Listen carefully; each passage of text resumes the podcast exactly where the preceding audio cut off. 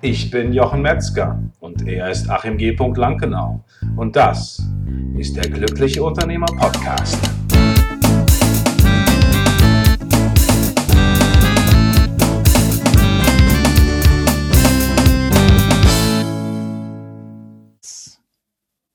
Herzlich willkommen zu einer neuen Folge von der Glückliche Unternehmer Podcast und ich freue mich, dass wir heute über ein Thema sprechen, was eigentlich alle Unternehmer interessiert und zwar das Thema Sales. Und zu diesem Zweck habe ich einen absoluten Experten in dem Thema Sales eingeladen. Ich freue mich, dass er die Zeit gefunden hat, heute hier bei uns zu sein. Herzlich willkommen, Tarek Abulela.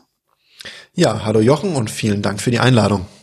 Ja, vielen, vielen Dank auch, dass du hier sein kannst und äh, wir steigen einfach direkt rein ein. Ich bin natürlich immer sehr neugierig, wo, wie so die Geschichte unserer Gäste ist. Und du bist ja, wir haben im Vorgespräch auch darüber gesprochen und es hat mich da fast aus den Socken gehauen, was du alles so gesagt hast zum Thema Sales in der kurzen Zeit, muss ich ganz ehrlich sagen. Äh, ein Thema war so, wenn du verkaufen willst, dann schau einfach, zu, mit wem du Geschäfte machen willst, so sprechen an. Und das fand ich schon mal ein sehr spannendes Thema. Vielleicht kommen wir da später noch drauf. Aber jetzt geht es mir erstmal darum, wie bist du dazu gekommen? Wie, wie war das? Wie ist deine Geschichte im, im Thema Sales? Ja, wie bin ich dazu gekommen? Also ein bisschen wie die Jungfrau zum Kinde, weil also Manche erzählen ja von ihrer Biografie, Biografie her so, ja, ich wusste schon immer, ich werde mal Verkäufer und dann rocke ich den Sales. Das war bei mir gar nicht so.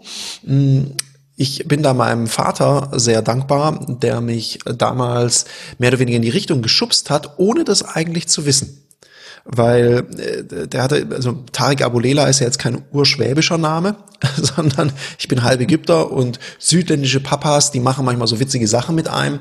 Und er sagte auch zu mir, mein Sohn, du weißt, ich liebe dich sehr. Und dann kam das berühmte Wörtchen. Und du kannst auch alles von mir haben, aber es wäre auch mal wichtig, dass du lernst, selber dein Geld zu verdienen. Also den Anfang vom Satz fand ich cool. Die andere Hälfte wusste ich nicht so genau, was passiert.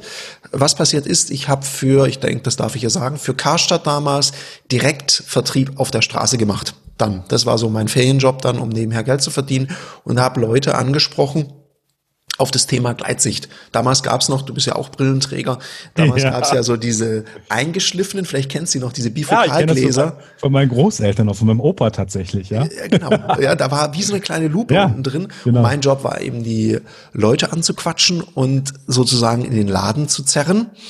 Und da, da habe ich echt gelernt, mit Ablehnung umzugehen. Und am Anfang hätte ich auch nie gedacht, dass ich damit mal irgendwann mein Geld verdiene mit, mit Verkaufen. Aber das war so meine Geschichte. So fing das an. Das hat ganz gut funktioniert. Ich bin dann aufgestiegen und durfte dann äh, gratis Fotoentwicklung verteilen. Nee, ernsthaft, das ist halt genau das gleiche, habe ich auch gemacht. Ja. Und, so Filme verkauft auf der Straße, ja. Ja, ich, ich, ich durfte sie ja noch verschenken, ja, aber das okay. Witzige dran war, ich habe die von einem Wettbewerber direkt vorm Eingang verteilt, bis nee, ne? die Security kam, mich vertrieben hat. Ich bin dann immer geflüchtet. Und das Thema hat mich nie wieder losgelassen. Ich habe dann ein bisschen Car-Hi-Fi, Handyverträge verkauft, habe dann irgendwann mal ne, während meinem Studium ein Praktikum bei einer Krankenversicherung gemacht, habe dann für die nebenher verkauft und habe dann schlussendlich Anzeigen verkauft für einen Verlag. Und den habe ich kennengelernt während meinem Praktikum bei der Krankenversicherung. Und so kam es dazu. Dann war ich freier Handelsvertreter, habe mir so mein Studium finanziert habe das auch danach weiterhin sehr erfolgreich gemacht, habe dieses Mandat vor zweieinhalb Jahren knapp abgegeben und heute verkaufe ich halt im Schwerpunkt meine eigenen Dienstleistungen. So war quasi die Journey. So bin ich dazu gekommen. Also es war nicht geplant. Ich würde es eher ein emergentes Vorgehen nennen. Es lief ganz gut, also habe ich mehr davon gemacht. Toll. Das ist ja, folgte so eins auf das andere und wahrscheinlich wusste es ja auch nie, was als nächstes kommt, sondern es hat sich dann einfach so im Flow, könnte man sagen, wie wir im Vorfeld gesagt haben, einfach auch so ergeben. Ne? Ja, genau so. Ich bin einfach dahin gegangen, wo ich dachte, okay, fühlt sich gut an, passt.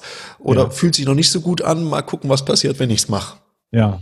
Und äh, was, was macht dir am Verkaufen so das am meisten Spaß? Was ist so das, wo du sagst, äh, das ist so mein Fable oder gibt's Sachen, die dir keinen Spaß machen oder wie ist das? Hm, das ist vielschichtig. Also ich glaube, Verkaufen ist für mich einer der schönsten und gleichzeitig einer der anspruchsvollsten Berufe. Mhm. Weil ich glaube, man muss, diese, die Zeiten sind einfach vorbei von diesem typischen Rucksackverkäufer, so nach dem Motto, anhauen, umhauen, abhauen. Dafür ist der Markt viel zu transparent. Also ich glaube, äh, glaube einfach den Kunden vollquatschen, bis das Ohr blutet. Äh. Das ist halt nicht mehr. Ich glaube, okay. Verkäufer brauchen heute eine gute Beratungskompetenz, mhm. müssen auch viel mehr verstehen, was braucht denn mein Kunde? Also sich in den Business Case des Kunden reindenken so quasi die Welt mit den Augen des Kunden sehen und dann gucken, kann ich ihm helfen.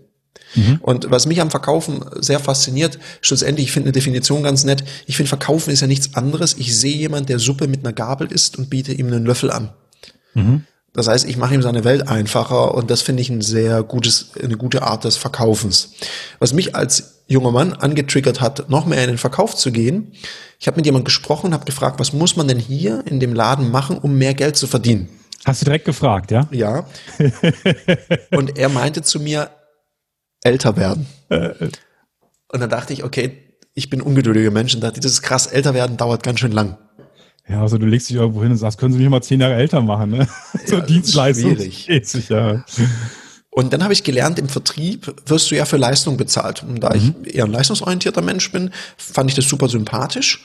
Und ich werde direkt immer incentiviert für meine Performance. Also du hast immer unmittelbares Feedback. Das fand ich am Anfang beim Verkaufen echt gut und dass ich selber in der Hand hatte, belohnt zu werden. Mhm. Ich habe es mir natürlich ein bisschen einfacher vorgestellt das kennt jeder, der mal irgendwie von jemand vorgerechnet gekriegt hat, was man im Verkaufen so verdienen kann. Genau. Kennst du, Jochen, diese, ja. diese Excel-Tabellen, die du einfach so nach rechts ziehst und die ja. Zahl wird immer größer? Und dann, dann hast du so einen Hockeystick nachher, ne? Was dann so, wir haben immer äh, zu Startup-Zeiten immer gerechnet, dann irgendwann ging das dann so hoch, ne? So. Ja, ja, und du dachtest, ja, yeah, da will ich hin. Ja. Es, es dauert dann meistens dann doch ein bisschen länger. Ich hatte zum Glück coole Mentoren, die mir mhm. auf dem Weg geholfen haben, die mich auch ganz schön arg aus der Komfortzone rausgeschubst haben. Und ich finde es einfach toll, weil ich lerne auch gerne neue Menschen Menschen kennen. Das hat mir immer Spaß gemacht, zu Kunden gehen, die kennenzulernen, zu verstehen, was die brauchen und denen Lösungen anzubieten und zu entwickeln. Das fand ich immer gut. Mhm. Mhm. Und was vielleicht ein bisschen pervers ist, ich fand es auch cool, wenn es ein bisschen schwierig war. Dann dachte ich, wie kriege ich das hin? Wie komme ich da ran an den? Das hat mich immer gechallenged. Mein Mentor hat immer gesagt, was machst du denn da? Du verdienst da kein Geld und du bist wie so ein kleiner Pitbull an dem dran, geh doch zum nächsten. da habe ich lange gebraucht, um das mal sein zu lassen. Ja, aber da hast du auch viel gelernt, ne? Das ist, Natürlich, klar. Das ist wahrscheinlich so, man ist, man, man macht irgendwas, es funktioniert überhaupt nicht und dann geht man irgendwann weg und dann stellt man fest, ich habe zwar nichts erreicht, aber was ich mitgenommen habe, ist das, das Handwerkszeug, ne? Und dass man wirklich dann was hat, was man beim nächsten dann nehmen kann. Cool, da habe ich ja doch was gelernt. Ne? Absolut. Und ja. ich glaube, eine Sache, und das war wichtig, die zu lernen. Ich habe irgendwann mal gelernt, heute halte ich darüber Vorträge, Verkaufen ist Mathematik. Also wenn du einmal deine KPIs klar hast, was sind meine Abschlussquoten, wie viele Kontaktfrequenz brauche ich, wie hoch ist mein durchschnittlicher Umsatz, dann kann man seinen Erfolg sehr planbar machen. Also das typische Gesetz der Zahlen, was man immer so im, ja. im Vertrieb einfach auch benennt. Ja, und vor allem, wenn ich dann auch mal einen Berater mir hole, einen Coach oder auch ein Training buchen möchte, dann sehe ich ja genau, an welcher Stellschraube muss ich den drehen, um erfolgreich zu sein. Und dann ist es nicht so wahllos. Ja, ich gehe auf ein Seminar, irgendwas mit verkaufen. Mhm. Es macht ja für mich einen Unterschied, wenn ich jemandem helfe. Wenn der sagt, okay, der hat, ein, der hat kein Problem mit dem Durchschnittsumsatz, der verkauft immer sehr große Pakete, aber er hat einfach eine sehr schlechte Abschlussquote. Da muss man gucken, woran liegt denn das? Mhm. Oder vielleicht hat er eine hohe Abschlussquote, aber macht einen schlechten durchschnittlichen Umsatz, weil er vielleicht einen schlechten Glaubenssatz zum Thema Geld verdienen hat. Also es mhm. wäre ein anderer Approach. Ich wüsste viel genauer, wo ich hinschauen muss. Mhm. Jetzt aber schon mal eine Basis, mit der du dann arbeiten könntest. Sozusagen. Hätte ich, ja. ja. Oft ist der Fall so, man muss die KPIs erstmal aufbauen, weil ich bin echt erstaunt, vor allem wie viele junge Unternehmer einfach so völlig ohne irgendwas drauf losrennen. Und wenn ich die frage, sag mal, wie ist denn deine Terminierungsquote oder sowas? Mhm. Und dann kommt so, ah ja, zwischen 5 und 40 Prozent. Dann sage ich, das ist keine Quote, das ist ein Bereich. okay, verstehe. Nochmal zurück auf eine Geschichte, die ich sehr spannend fand. Du hast gesagt, das ist einfach die Beratungskompetenz ist sehr wichtig. Mhm. Ist es manchmal auch wichtig, einfach zu sagen, hey, sorry, ich kann dir nicht helfen? Ja, absolut, klar. Ja. Also wenn du eine Anfrage kriegst und nicht helfen kannst, weil was viele unterschätzen ist, das wird sich gemerkt. Mhm. Und bevor ich mit jemandem zusammenarbeite, auch in dem Coaching, gerade im Coaching, im One-to-One, gibt's immer den Chemie-Check. Und dann nehme ich mir auch wirklich mal Zeit und wenn ich merke, das groovt nicht oder ich kann überhaupt nichts mit dem Thema anfangen, dann suche ich jemand anders für den. Ich habe ein großes Netzwerk, dann schicke ich mhm. den woanders hin. Oder wenn ich merke, dass er nicht mit mir klarkommt oder sich nicht öffnen kann, dann würde mhm. ich sagen, nö. Oder wenn eine Anfrage kommt, wo ich sage, oh, mhm. ist nicht so meins. Also ich mache mal ein Beispiel. Ich werde oft gefragt für Führungstrainings. Mhm. Führungstrainings mache ich gerne für Vertriebsführungskräfte, aber dann zu sehr vertriebsspezifischen Themen. Ich bin mhm. heute zum Beispiel in einem Training, eine Trainerin, mit der ich sehr gerne zusammenarbeite, die hat heute ein Training gegeben mit Vertriebsleuten Mhm. Und sie macht die ganzen Führungsthemen. Jetzt hatten die aber ein paar vertriebsspezifische Fragen. Da habe ich eine mhm. Nachricht gekriegt, ob ich nachher kurz reinkommen könnte in das Training. Bin dann da kurz reingehüpft, mhm. habe diese Fragen beantwortet. Das ist ja ein großer Vorteil für die, die man hat, wenn man digital auch Trainings gibt. Man kann mal eben ja, reinhüpfen, die stimmt. Fragen ja. beantworten ja, cool. und dann bin ich wieder raus und habe mein Thema gemacht. Und mhm. da sage ich zum Beispiel bei klassischen Führungsthemen, auch wenn ich da eine Idee zu habe, sage ich meistens, sie, ich habe total spannende Leute im Netzwerk die können das machen. Mhm. Und dann sage ich lieber nein, weil ich glaube, für Vertriebstrainings, da bin ich richtig, richtig gut und für Führungstrainings bin ich gut und da gibt's halt richtig gute Leute. Hm, verstehe, verstehe. Ja. Und äh, wenn, wenn man jetzt zum Beispiel als Unter, also ich, ich habe diese Erfahrung gemacht, dass es halt oft Vertriebler gibt, die halt äh, auf einen zugehen und die haben schon im Hinterkopf, die wollen ihr Produkt verkaufen. Ja? Und ich weiß nicht, also ich finde diesen, diesen, diesen Ansatz total spannend, wenn man merkt, dass sich das Gegenüber erstmal für einen interessiert. Ja, du merkst ja den Unterschied, wenn du mit jemand zu tun hast, der im Vertrieb ist und der will dir was verkaufen. Klar will er dir was verkaufen, aber er will dir dann was verkaufen, wenn es halt passt. Ja, und wenn ich, wenn ich aber das Gefühl habe, er, er, er schaut eigentlich gar nicht nach, äh, was ist das? Was hat er eigentlich für Bedürfnisse? Was ist sein, sein Thema? Ne? Zum Beispiel ist dieses Online-Thema. Da habe ich jetzt ein Gespräch mit jemandem gehabt, der meinte halt, okay, Instagram, das ist das Ding, das musst du machen. Auf jeden Fall musst du das machen. Das ist ganz klar, dass du musst. In, also, also ganz klar. Ist das, das Gespräch hatte ich auch schon, ja. Ja, und dann habe ich halt gefragt, na, ist es, gibt's denn, gibt's denn, äh, gibt's denn äh, Unternehmer, für die ist das nix? Dann, nee, nee, das ist für jeden was. ja, und das ist eben genau der Punkt, dass man eben wirklich nachfragt äh, und herausfindet, ist das wirklich was zu auch zu der Person passt, ne? Oder wie siehst du das? Ja, ich, ich sehe das genauso. Ich meine, es äh, ist natürlich, ich kann es verstehen, manche Verkäufer haben ja echt Druck. Und die versuchen dann natürlich alles, was bei drei nicht auf den Bäumen ist, denen irgendwas zu verkaufen, ob es jetzt passt oder nicht. Mhm. Was man halt dabei oft übersieht, ist den unglaublichen Energieaufwand, den du brauchst, um jemand was zu verkaufen, was er eigentlich gar nicht braucht anstelle von zu gucken, für wen ist es denn wirklich geeignet, dann geht es meistens sehr viel einfacher und du verschwendest deine Zeit nicht. Ich habe das ja auch. Ich meine, äh, wir haben uns ja mehr oder weniger über LinkedIn kennengelernt. Ja. Und äh, ich weiß nicht, wie das dir geht. Ich kriege ja manchmal so Anfragen, wo ich denk, hast du mal gelesen, wenigstens in meinem Profil, was ich tue? Ja, und das sind so Anfragen, die, puh, ich meine, irgendjemand wird es geben, der denen das so beibringt. Darum machen die es wahrscheinlich vor. Ich will denen gar keinen Vorwurf machen. Und auf der anderen Seite denke ich, aber bitte wenigstens mal, was macht der? Und dann mal fragen. Ich kriege auch von ganz vielen Jungs, die Ernährungsberatung machen oder Sport anbieten. Und jetzt muss man wissen, ich bin ein absoluter Sportmaniac. Also ich liebe es zu trainieren und mache das auch viel. Und die mir immer sagen, ja, wir haben tolle Programme, wo man abnimmt. Da sage ich, ja, brauche ich eigentlich gerade nicht. Aber es ist für jeden was. Man sagt, ja, neben dem Abnehmen kann ich dir auch zeigen, wie du nie wieder krank wirst. Also dann wird es halt utopisch. Und damit habe ich Schmerzen. Das ergibt keinen Sinn. Ich glaube, einfach mal kurz zuzuhören und zu checken. Und das ist legitim. Natürlich darf jeder was verkaufen. Und ich finde, das darf man auch merken, wenn jemand mir was verkaufen möchte. Aber ich möchte wenigstens das Gefühl haben, und zwar ernsthaft, dass er sich ernsthaft interessiert für mich. Mhm. Einfach dieses Aufgesetzte, das hört man schon so beim Zuhören, wenn der nur sagt, ja, ja, ja, ja, ja, ja, ja, ja. Wenn er so zuhört, dann weiß ich schon genau, ist eigentlich egal, was ich erzähle, es kommt die Lösung. Ja. Ja, das erinnert mich früher so auf die, ich, ich bin ja auch eher so ein, so ein extrovertierter Typ, äh, zumindest im Außen. bin auch manchmal schüchtern, da schicke ich meine Frau vor, wenn es an der Rezeption ans Einchecken geht, im Hotel privat. Aber äh, ich kenne das äh, wirklich, diese Geschichte, dass man eigentlich darauf wartet, dass der andere zu Ende ist, dass man seinen nächsten Satz sagen kann. so, genau. So von, und, und das ist es, das ist eigentlich wahrscheinlich so ein bisschen der Tod des Verkaufens eigentlich, oder? Ja, und ich glaube gleichzeitig, ich bin ja mittlerweile auch ein bisschen entspannter, weil ich glaube manchmal, wenn jemand neu anfängt mit Verkaufen, du kannst doch von Anfang an nicht alles richtig machen. Mhm. Vielleicht bist du manchmal zu hartnäckig oder schießt über das Ziel hinaus. Ich meine, mir ist es bestimmt auch passiert, dass ich einige meiner Kunden an der Stelle, tut mir echt leid, dass ich die auf den Tod genervt habe und vielleicht auch nicht richtig zugehört habe oder wie auch immer, weil ich so begeistert war von der Lösung, die ich jetzt habe, dass ja. ich sie herausschreien musste. Weißt du, mir ist es lieber, jemand ist so drauf, weil dem kann ich eher beibringen, mal den Fuß vom Gas zu nehmen, als wenn einer gar nicht die Zähne auseinanderkriegt. Mhm. Ja, klar. Ja, oder, oder immer alles in Frage stellt und mm, mm, mm. ja. also ich merke, das ist meistens leichter, mit denen, denen zu helfen, als jemand, der so gar nicht möchte. Wobei es da manchmal ganz komische Glaubenssätze gibt, warum jemand das Gefühl hat, ich kann jemand nicht ansprechen. Das finde ich ah, das ist interessant. Hast, fällt, fallen dir Beispiele ein, da was das sein könnte? Vielleicht findet sich der eine oder andere Hörer da ja wieder. Ja, manche, manche sagen, ja, ich möchte ja niemanden nerven. Ich möchte ja. auch nicht so dieses typische Klinkenputzen. Ich will das ja auch nicht von mir. Und das finde ich manchmal schade, das äh, berichten mir manchmal Unternehmer selber die dann mir erzählen von einer tollen Idee. Ich bin total begeistert von der Idee. Und dann sage ich, ja, und machst du Vertrieb?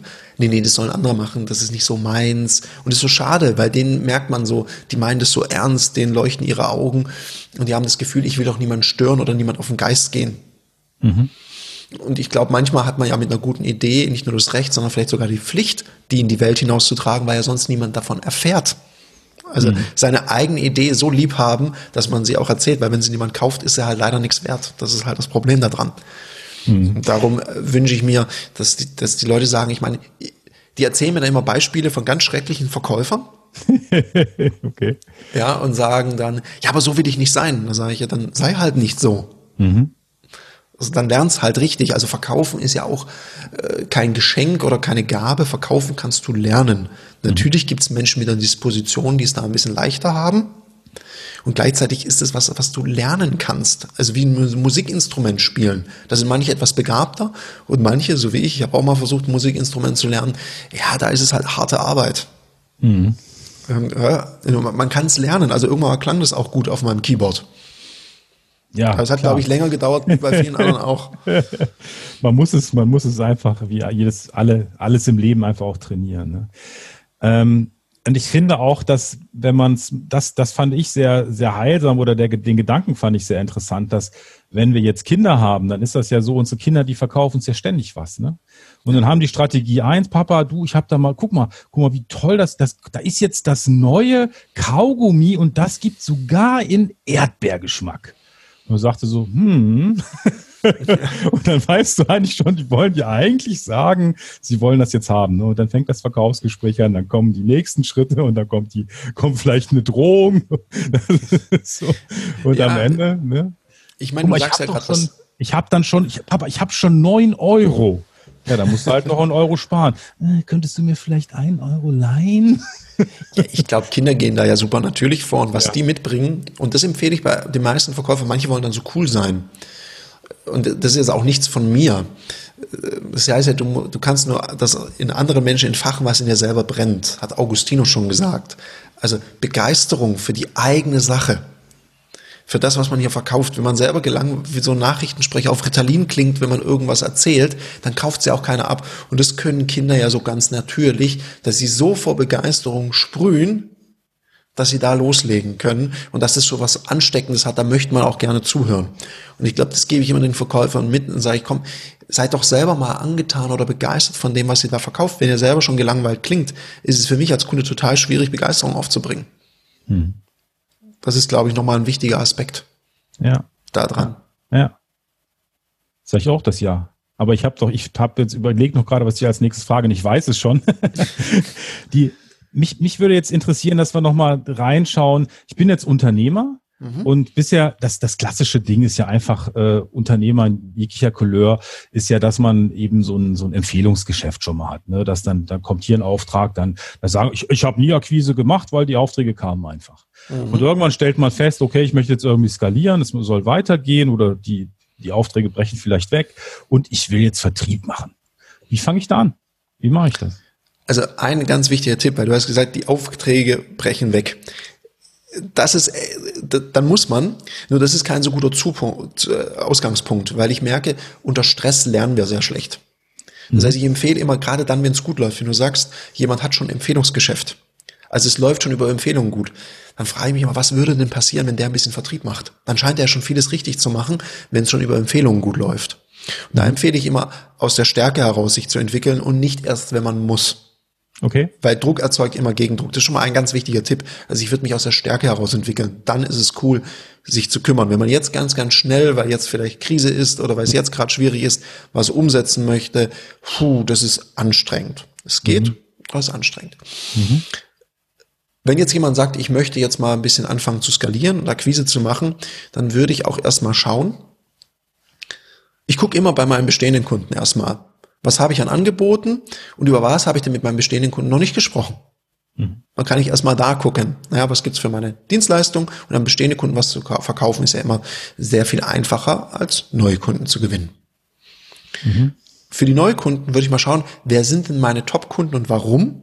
Und wo gibt's solche Kunden auch nochmal im Markt?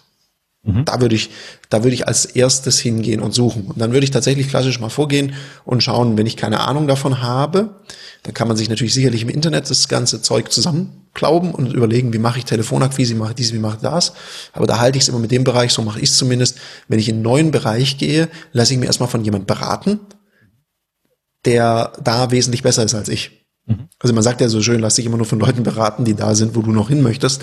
Das ergibt ganz, ganz viel Sinn. Also sich von jemandem im Vertrieb beraten lassen, der keine Ahnung davon hat, schwierige Geschichte. Gibt's aber auch genug. Also würde ich da erstmal schauen. Und dann würde ich gucken, welcher Vertriebskanal ist denn für mich gut. Weil viele haben ja gerade so, die sagen, ja, ich muss die Leads generieren im Internet, ich mache den Vertrieb automatisiert und und und. Das merke ich gerade bei LinkedIn ganz stark. Wenn man dann mal auf ein Angebot von jemand angeht, dann schaue ich mir mal an, wie ist denn der Follow-up? Also wie gut sind die nachher am Telefon oder wenn es um den Verkauf geht?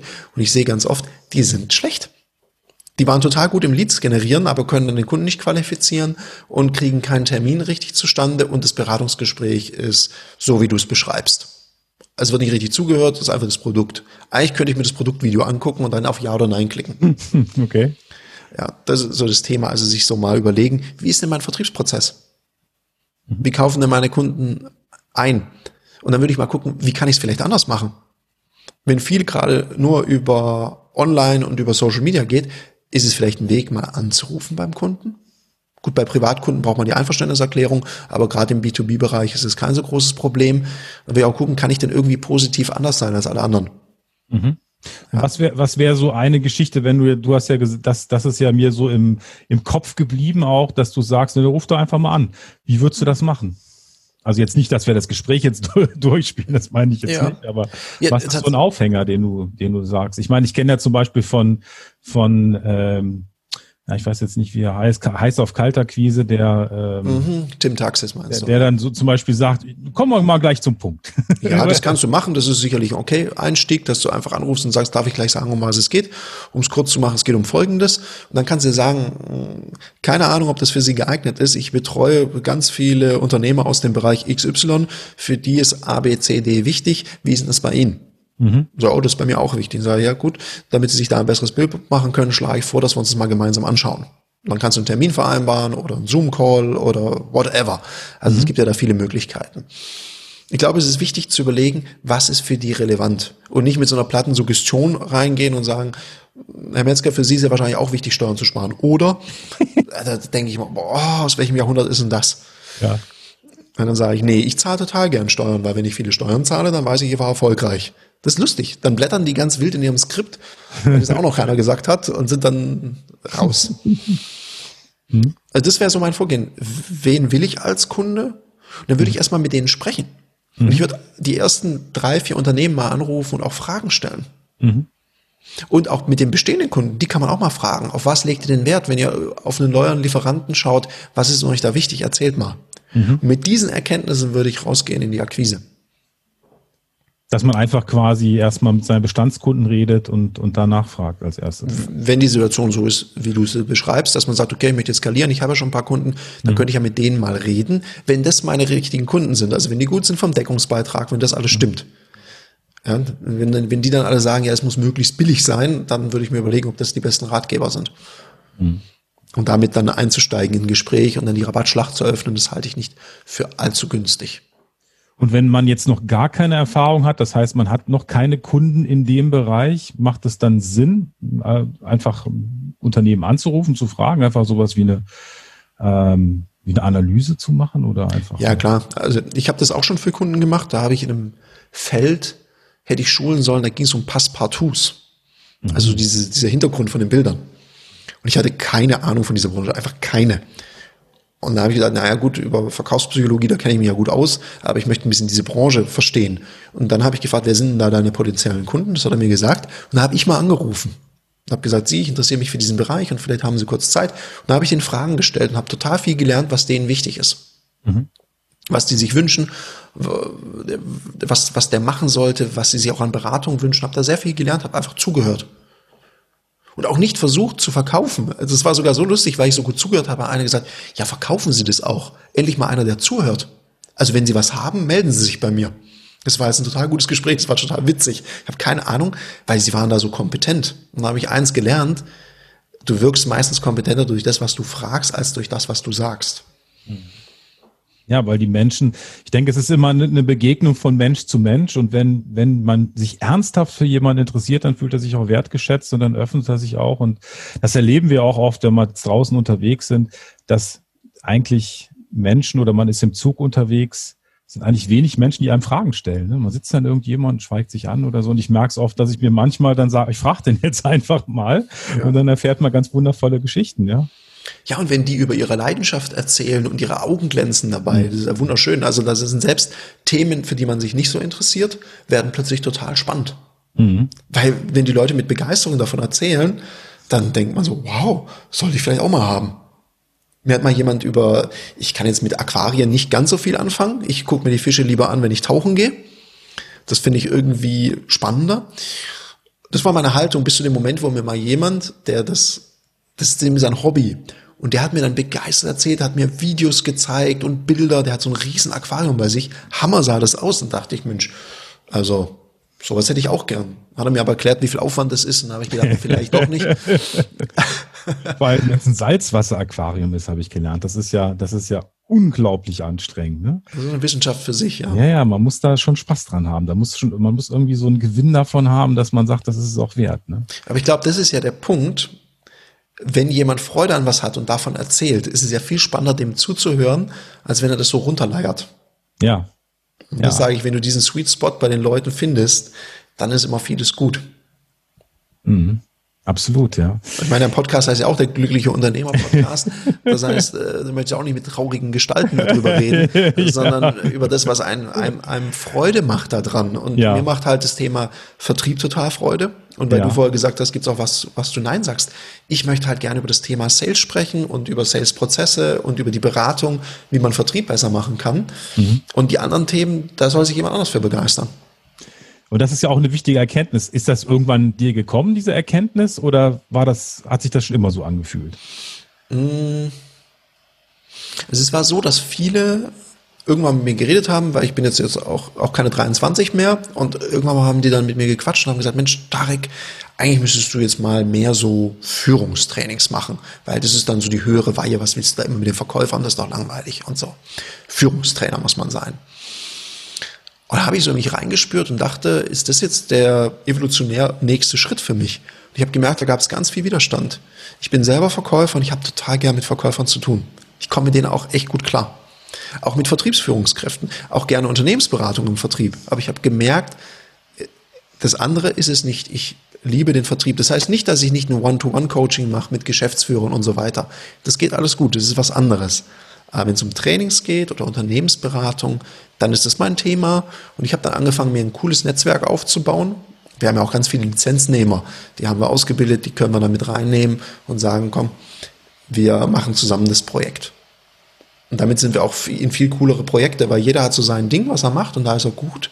Und das finde ich viel ehrlicher und nachvollziehbar, als wenn jemand sagt, ich kann alles. Hier, pass auf, kann ich auch. Kann ich auch, kann ich auch. Was? Was soll ich machen? Change Management? Da ja. kann ich dich auch beraten. Ja, und das ist ja auch das, was man von außen so wahrnimmt. Also wenn ich jemand habe, der sagt, pass mal auf, äh, ich mache nur Sales, ich mache, das ist das, was ich mache. Ja, machst du auch? Nee, das mache ich nicht, ich mache nur das.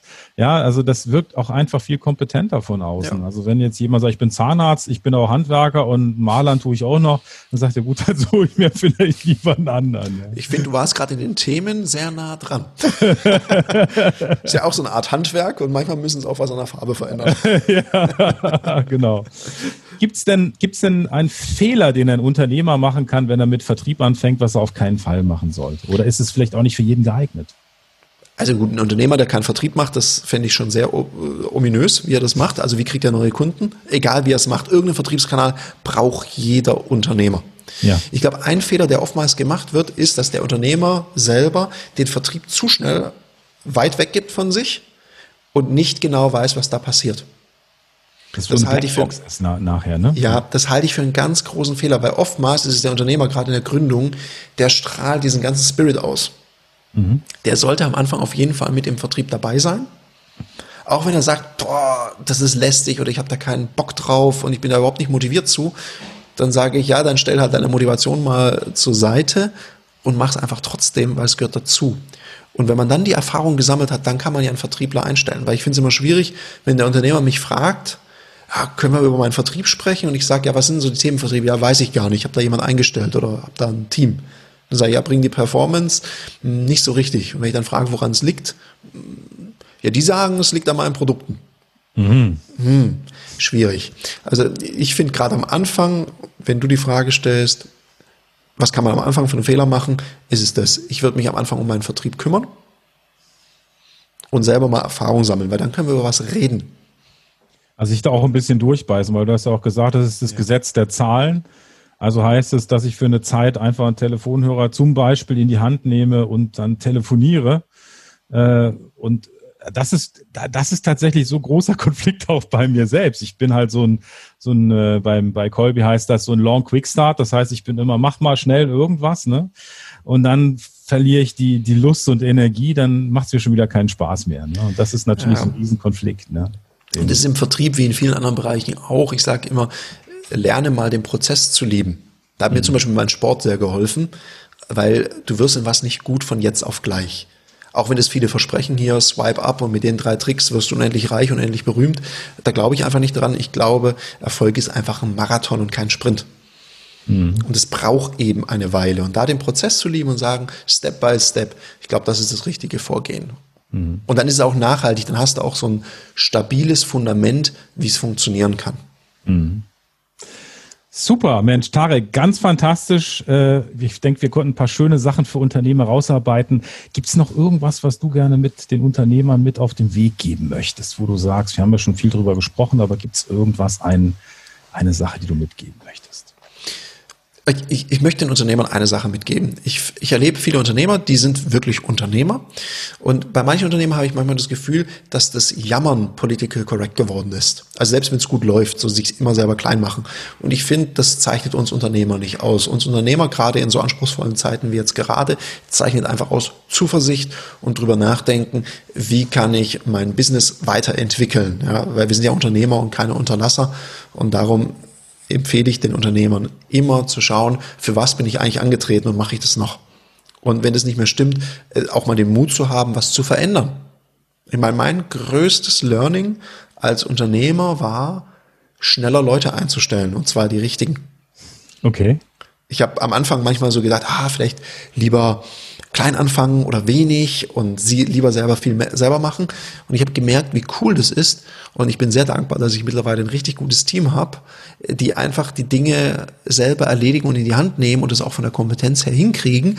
Und wenn sie es von der Kompetenz her nicht hinkriegen, dass ich auch bereit bin zu investieren in eine bessere Ausbildung, eine Weiterbildung, in weitere Leute. Und das ist, glaube ich, so ein Appell, den ich da habe, an der Stelle nicht zu sparen. Also jetzt nicht nach dem Motto, der Trainer sagt, investieren in Weiterbildung. Nein, was ich meine, investieren deine Leute, stell ordentliche Leute ein, bild die weiter und schau auch, was die brauchen. Oder auch mal zu schauen, was interessiert meine Mitarbeiter.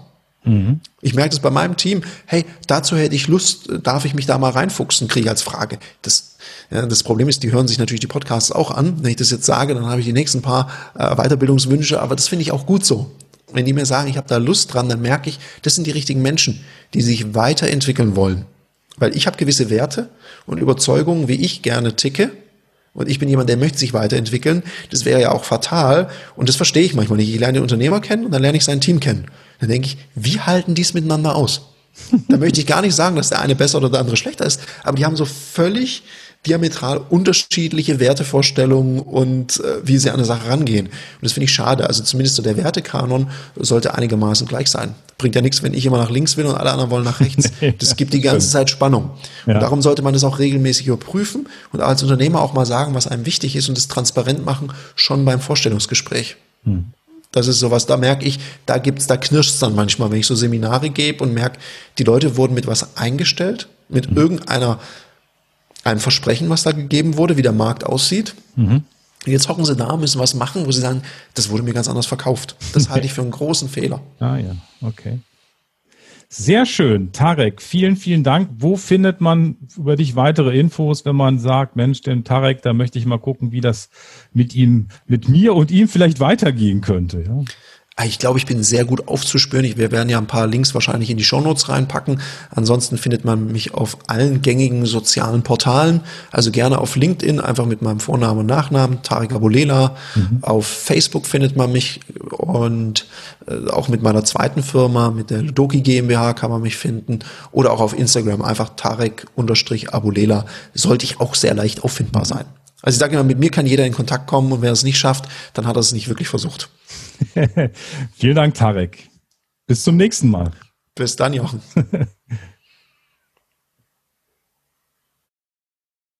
Ja, da haben wir es wieder. Ein wundervoller Podcast ist seinem Ende entgegengegangen. Und wenn du dich fragst, wie kann ich jetzt weitermachen, wo könnte es weitergehen, dann gibt es eine Sache, die ich dir empfehlen kann. Das ist der Autopilot-Schnelltest auf autopilotschnelltest.de. Und dieser Schnelltest ist für dich angelegt, dass du rausfinden kannst, wo du mit deinem Unternehmen stehst, ob du noch stark involviert bist, ähm, wie du es weiterentwickeln kannst. Und äh, das ist eine Möglichkeit.